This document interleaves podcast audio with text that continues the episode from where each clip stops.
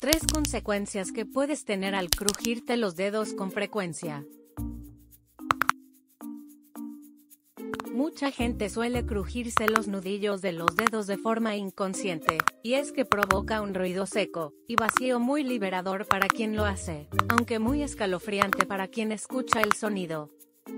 Aquellos que encuentran alivio en esos crujidos suelen tener varias formas de hacerlo. Los hay que entrelazan las manos y estiran los brazos para estirar los dedos, los que presionan con una mano los dedos de la otra, y otros simplemente cogen un dedo y lo estiran hasta que suene. Pero, ¿por qué suenan los nudillos al crujirlos?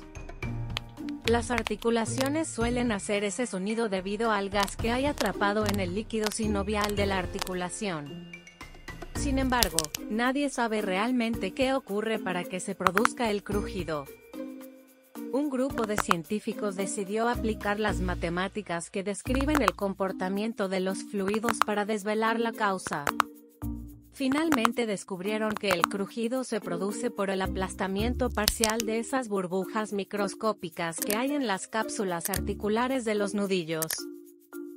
Esta teoría contradice a otra del año 2015 que sostenía que el crujido se producía cuando las burbujas se formaban, no cuando se explotaban.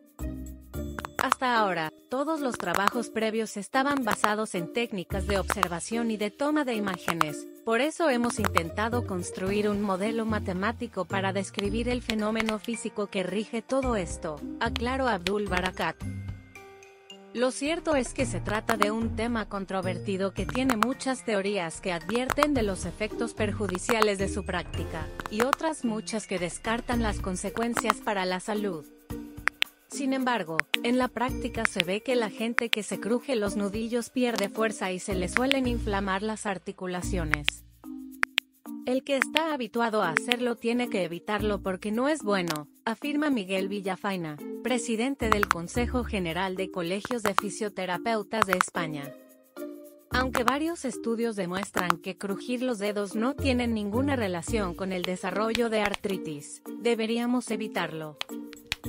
Debes saber que no es una práctica recomendable para andar repitiéndola continuamente, sobre todo en niños.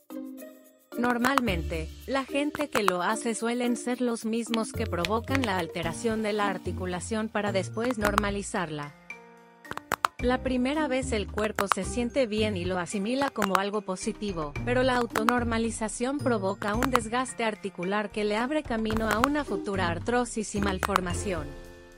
Los adictos suelen hacerlo porque les produce liberación y buscan sentir esa sensación de nuevo. ¿Qué te ha parecido este video? ¿Sabías la razón por la que te crujen los nudillos? Cuéntanoslo en los comentarios.